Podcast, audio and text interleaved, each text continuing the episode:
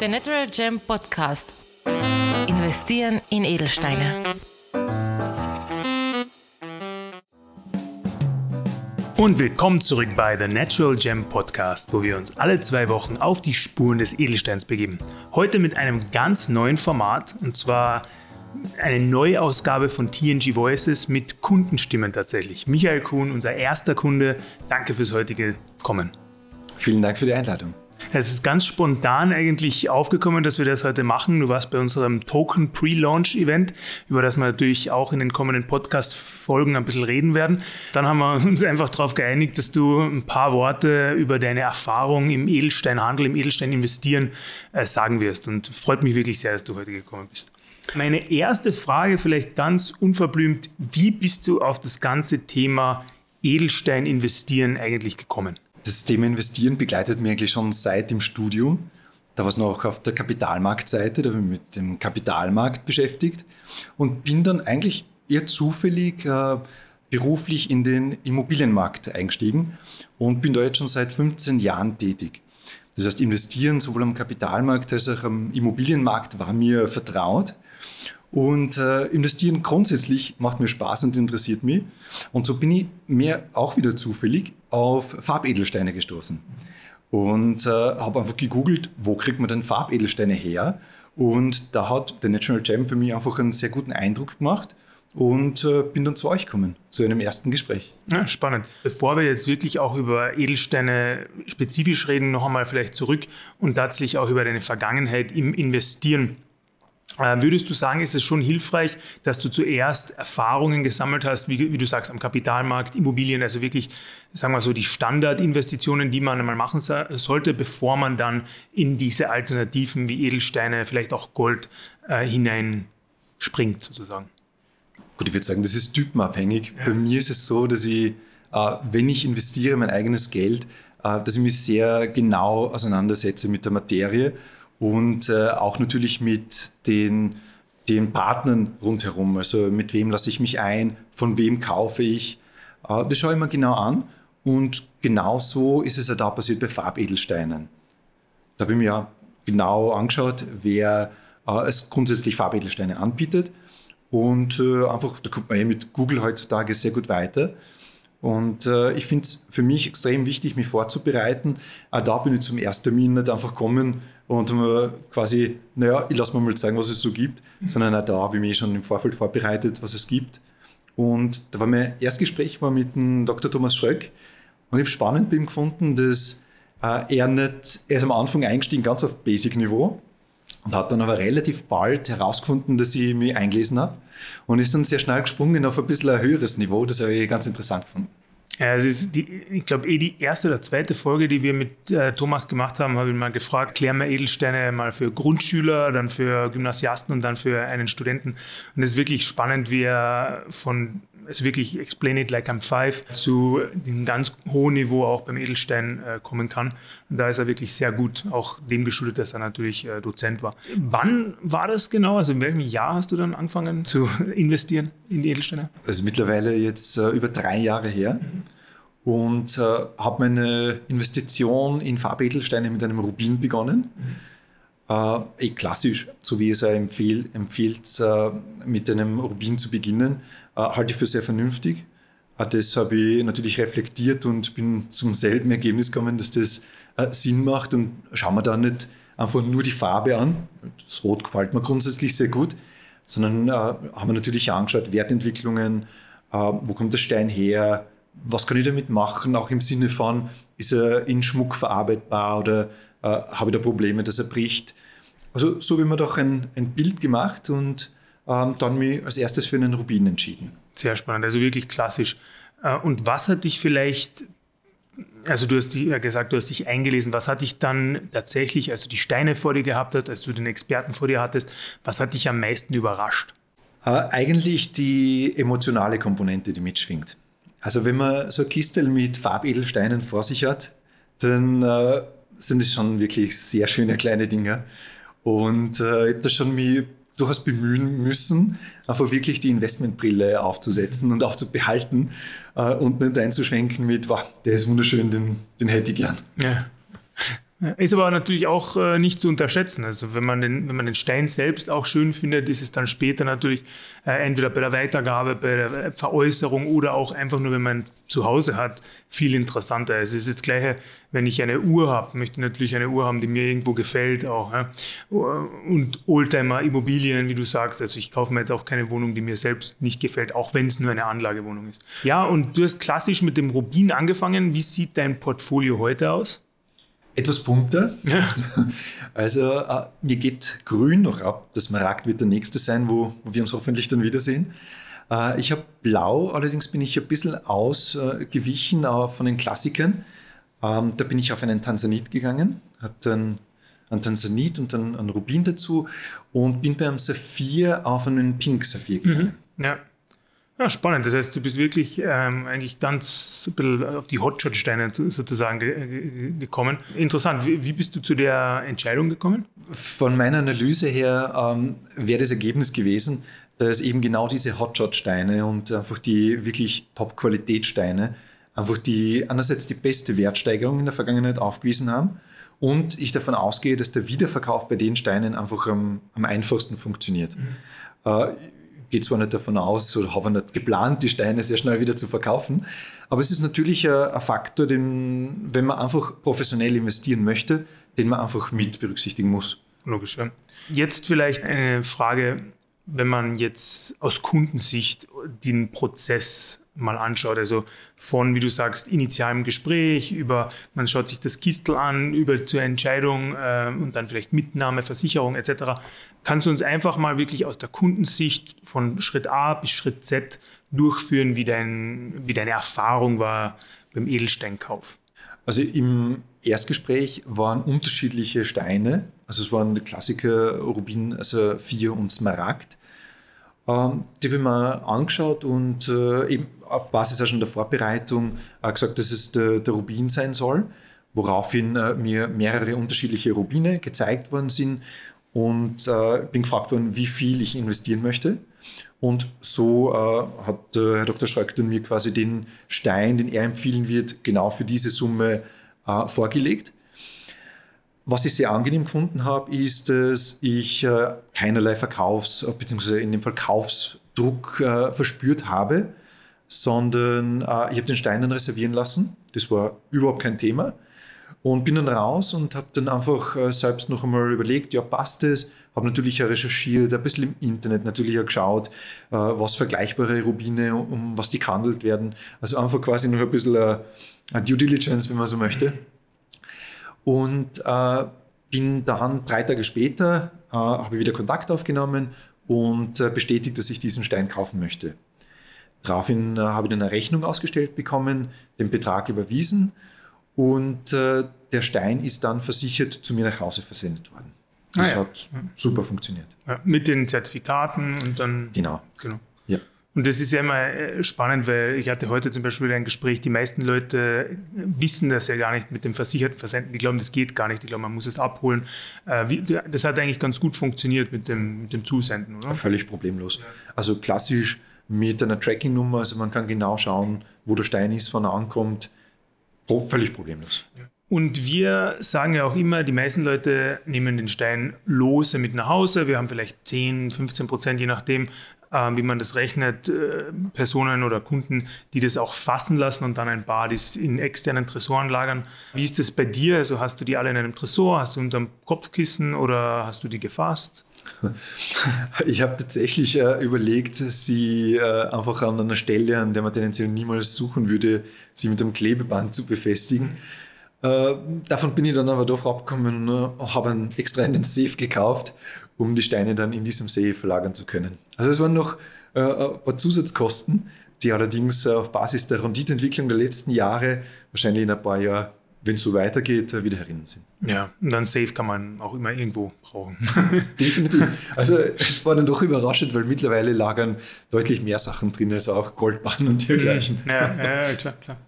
Und wie siehst du jetzt, also generell, wenn, wenn man sich dein Portfolio anschaut, welche Signifikanz, also du hast jetzt auch Gold angesprochen, Immobilien, Aktien, wir, wir, wir sprechen immer von 5 bis 10 bis 20 Prozent des liquiden Portfolios. Wie ist das bei dir? Wie ist deine ungefähre Aufteilung? Mhm. Also da bin ich nicht so wirklich am, am klassischen äh, Weg unterwegs. Äh, ich bin wahrscheinlich beruflich und know-how bedingt sehr, sehr massiv in Immobilien investiert. Das ist der überwiegende Teil. Ein kleinerer Teil am Kapitalmarkt und sogar ein größerer Teil als am Kapitalmarkt mittlerweile in Farbedelsteine. Mhm. Äh, bin, wie ich schon vorher gesagt habe, äh, am Investieren sehr umtriebig und sehr interessiert. Äh, schauen wir natürlich entsprechend Uhren an, Weine habe ich eingelagert. Ja. Da habe ich den großen Vorteil, dass mein Schwiegerpapa eine perfekte Lagerungsmöglichkeit hat.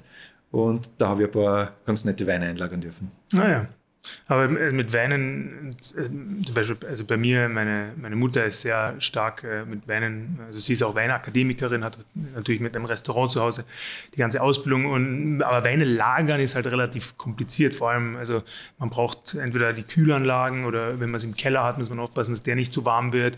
Es ist gar nicht mal so leicht, wie man, wie man glaubt. Er ist natürlich gut mit dem Schwiegerpapa. Definitiv. Und er ist total begeistert, dass er so tolle Schätze in seinem Weinkeller hat ja. und hat extra geschaut, dass er jetzt äh, das wohl temperiert, er extra Fühler, Kontrollgeräte eingebaut, er foliert alles, was ihm gibt. Also da, da habe ich wirklich Glück.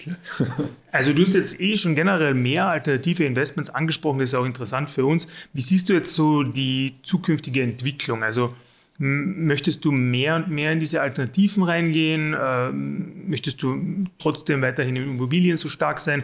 Äh, wie siehst du die Kapitalmärkte vielleicht im Vergleich zu, zu Alternativen? Also im Endeffekt, wie werden sich alternative Investments wie Edelsteine oder auch Wein zum Beispiel äh, in Zukunft in deinen Augen entwickeln? Mhm. Also ich gehe es der Reihe nach an. Mhm. Beim Immobilienmarkt ist es bei mir so, dass, dass ich davon ausgehe, dass ich immer schwerpunktmäßig in Immobilien investiert sein werde, einfach weil ich da das, das größte Know-how habe. Ähm, beim Kapitalmarkt bin ich durchaus wirklich sehr flexibel. Also es kann von 0 bis zu 50 Prozent äh, meines Vermögens können durchaus auch in Aktien gehen. Das ist je nachdem, wie ich den, den Markt einschätze. Der ist für mich aktuell schwer abschätzbar und, und, zu volatil. Ich bin deswegen eher sehr, sehr wenig investiert am Kapitalmarkt. Äh, bei Alternativen bin ich dann schon deutlich äh, mehr investiert. Einfach deswegen, weil ich finde, die Alternativen machen einfach am meisten Spaß. Äh, das, sind, das ist der Wein, finde ich eigentlich am, am aller, aller besten, weil, wenn er einfach nicht performt, dann trinke ich ihn einfach selber. also, das ist mein Downside selber schaubar. Das ist ein guter, guter Punkt, denke ich. Nur, nur ganz, ganz wenig darunter sind eigentlich schon Farbedelsteine. Nämlich selbst da, wenn die äh, nicht so performen sollte wie in der Vergangenheit, wovon ich definitiv nicht ausgehe, äh, kann ich es nur immer als Schmuck fassen und einfach tragen und mich einfach an der Schönheit erfreuen. Ja. Und das ist halt das Nette und deswegen machen mir alternative Investments großen Spaß. Ja, ja, das, das ist absolut der Punkt, äh, den man herausheben muss. Also auch wenn man zum Beispiel in Oldtimer oder sowas investiert, im schlimmsten Fall hat man immer noch ein cooles Auto, mit dem man rumfahren kann. Also es hat schon was. Ja. Absolut. Ich glaube, ein, ein Aspekt, den man nicht ganz unterschätzen darf, der durchaus auch bei mir in der Investmententscheidung mitgeschwungen ist, ist, dass äh, ich mein Vermögen in irgendeinem Krisenfall, der hoffentlich nie eintreten werde, äh, ja mitnehmen möchte. Ja. Jetzt ist es bei Immobilien natürlich etwas schwieriger. Und mit der Wertaggregation bei Farbedelsteinen habe ich dann natürlich die Möglichkeit, äh, dass ich die halt einfach äh, relativ leicht von A nach B bringen kann. Ja. Na, natürlich, ja. Das ist sogar, also mit Gold hat man das, ich weiß nicht, du hast gesagt, du hast die Bahn, ja. Das ist dann, äh, ab einem Kilo geht es noch, das ist so groß wie ein iPhone, aber dann bei den größeren Stücken wird es dann vielleicht auch schon schwer, die irgendwie zu verstecken, mitzunehmen. Ja, das ist, das ist schon wahr. Ja. Und auch Wein ist leider etwas schwierig zu transportieren in so einer Situation. Ja. Wenn du jetzt dann nochmal vielleicht dich zurückversetzt in die Situation vor drei Jahren, wo du gerade deinen Research gemacht hattest, welche Ratschläge, die du vielleicht auch bekommen hattest damals, aber welche Ratschläge würdest du einem neuen Edelstein-Investor oder einer neuen Edelstein-Investorin mitgeben? Also ich würde im ersten Schritt, wenn jemand einmal Feuer und Flamme für Farbedelsteine gefangen hat, und ich glaube, das ist relativ leicht, ähm, dann einfach wirklich zu überlegen, welche Summe man investieren möchte und auf der Basis dann einfach die, das Gespräch und die Beratung suchen, die meiner Erfahrung nach ähm, bei euch einfach wirklich gut passiert. Äh, das würde ich mir anhören und auf der Basis dann überlegen, von dem, was ich äh, empfohlen bekomme, was ich dann tatsächlich äh, kaufen möchte. Mhm. Und da würde ich mir durchaus leiten lassen von einfach der Farbe, die ich möchte. Also ich finde die Empfehlung, die man grundsätzlich liest, auch die ihr gebt, ist äh, ein bisschen auf den Blumenstrauß zu schauen.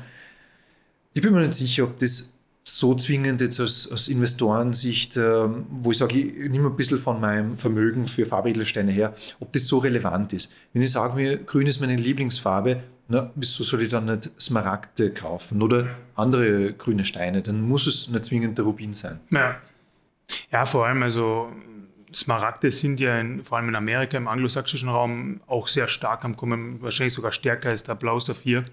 Und es kommt natürlich immer darauf an, also wenn ich jetzt sage, ich habe einen wunderschönen Smaragd, wenig Inclusions, vielleicht sogar No Oil, dann ist der oftmals auch besser als zum Beispiel ein Rubin äh, unter einem Karat aus, aus Mosambik oder so. Also ist schon möglich, dass wenn man zwei Steine vergleicht, dass ein Smaragd auch einen Rubin outperformen kann, wenn er wirklich ein sonderbares Stück ist. Ja. Aber tendenziell, also im Durchschnitt wird ein Rubin als erstes Investment immer eine gute Idee sein. Aber eben, ich finde, das ist ein guter Punkt auch, es muss einem auch gefallen. Jetzt vielleicht die andere Seite der Medaille, also welche Herausforderungen oder welche, ja, welche Fallstricke, die man vermeiden müsste oder könnte oder sollte, also welche Themen sollte ein neuer Edelstein-Investor im Kopf behalten, wenn er in Farbedelsteine investiert. Mhm. Was in meiner Recherche äh, rauskommen ist, ist, dass ich den, den Rubin damals natürlich verglichen habe im Internet mit äh, anderen Rubinen von anderen Anbietern. Mhm. Und da waren durchaus zum Teil recht große Preisunterschiede zu sehen. Das Thema, auf das ich dort dann gestoßen bin, ist, dass man einfach keine Zertifikate hat. Oder Zertifikate von unbekannten Stellen, die aber auch zur Qualität vom Stein keine Auskunft geben. Das heißt, ich kaufe dort die Katze im Sack. Und jetzt muss ich selbst äh, meinen Risikoappetit kennen und sagen, ich kaufe den Stein trotzdem und lasse ihn vielleicht in Österreich zertifizieren und hoffe darauf, dass es funktioniert. Oder wenn ich sage, na, das gefällt mir eigentlich nicht, weil ich will nicht ein paar tausend Euro investieren, um dann äh, eigentlich an einen Bauchfleck quasi investmentseitig zu landen, dann äh, werde ich mich definitiv an einen, einen renommierten Verkäufer wenden. Verfolgst du eigentlich auch äh, die derzeitigen News, die es im, im Edelstein, in der Edelsteinwelt gibt? Also du bist ja selbst, hast du ja gesagt, ein äh, begeisterter Hörer unseres Podcasts. Man sieht ja auch immer jetzt diverse Auktionen, also jetzt in Wien auch Heidi Horten, äh, den Esther Fuer, also der ist jetzt in Wien, aber den teuersten Mosambik aller Zeiten, der jetzt ähm, versteigert wurde. Wie siehst du diese Preisentwicklungen auf der großen Bühne und wie die sich vielleicht auch tendenziell auf die kleineren Investments aus, auswirken können, sozusagen. Ich verfolge die, diese ganzen Themen, die du gerade erwähnt hast, also sowohl die Versteigerungen, die Heidi Horton Collection, als auch sonstige Versteigerungen, schaue ich mir an. Generell äh, mache ich mir, versuche ich mir ein, ein Bild zu machen, was was am Markt, am Edelsteinmarkt passiert. Vielleicht kannst du das, weil deine Expertise eigentlich äh, sehr stark im Immobilienbereich ist, vielleicht kannst du das ähm, vergleichen, wie du die Tendenzen des Immobilienmarkts liest und wie du das vielleicht ähnlich mit dem Edelsteinmarkt machst. Weil man hört ja auch immer sehr viel, ich bin jetzt selbst im Markt auch, um äh, etwas zu kaufen, und man hört ja auch immer von allen Immobilienmaklern eigentlich derzeit, jetzt ist die gute Zeit zum Kaufen oder jetzt nicht. Natürlich ist es bei Immobilien leichter, weil du hast die Zinsen vor Augen, du siehst die Preise noch ein bisschen schöner, weil du einfach viel mehr Angebot hast. Aber ich denke mir, dass es wahrscheinlich ähnliche Instrumente gibt im Immobilienbereich wie auch im Edelsteinbereich, die man vielleicht verwenden könnte. Also von der Marktentwicklung her finde das, das Thema Inflation, das uns gerade massiv beschäftigt, natürlich äh, als, als wesentlichen Einflussfaktor. Und man hat einfach generell sowohl bei Immobilien ähm, als auch natürlich bei Farbedelsteinen, wenn man sich die letzten Jahre mit Corona anschaut und jetzt äh, weiter mit der Inflation, einfach deutliche Preissteigerungen gesehen. Ähm, ich gehe davon aus, dass die Inflation nicht so schnell wieder ganz nach unten gehen wird.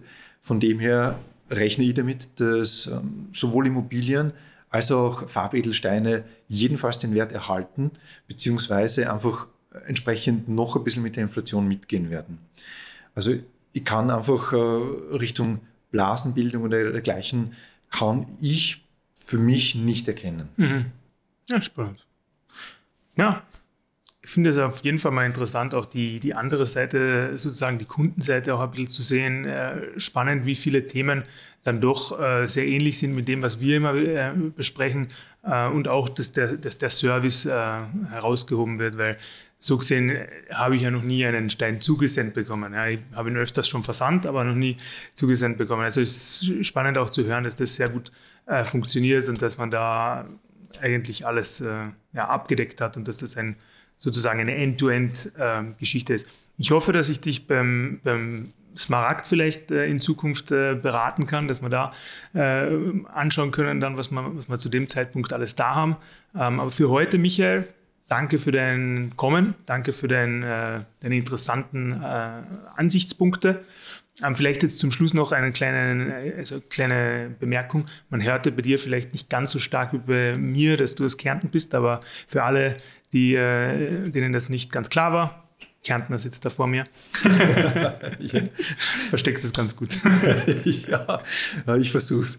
Ja, herzlichen Dank von, von meiner Seite für die Einladung und äh, ja, ich freue mich, dass wir uns in Zukunft wieder begegnen werden für neue Investitionen.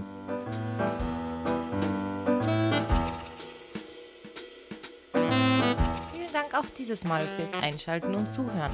Wollt ihr mehr Informationen und mehr zum Thema Investieren in Edelsteine erfahren? Dann klickt einfach auf unsere Homepage www.thenaturalgem.com. Dort könnt ihr auch gleich einen Beratungstermin vereinbaren.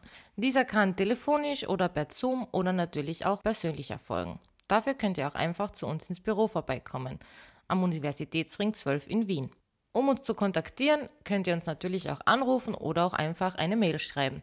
Telefonnummer sowie E-Mail-Adresse sind in den Shownotes verlinkt. Bis zum nächsten Mal bei The Natural Gem Podcast.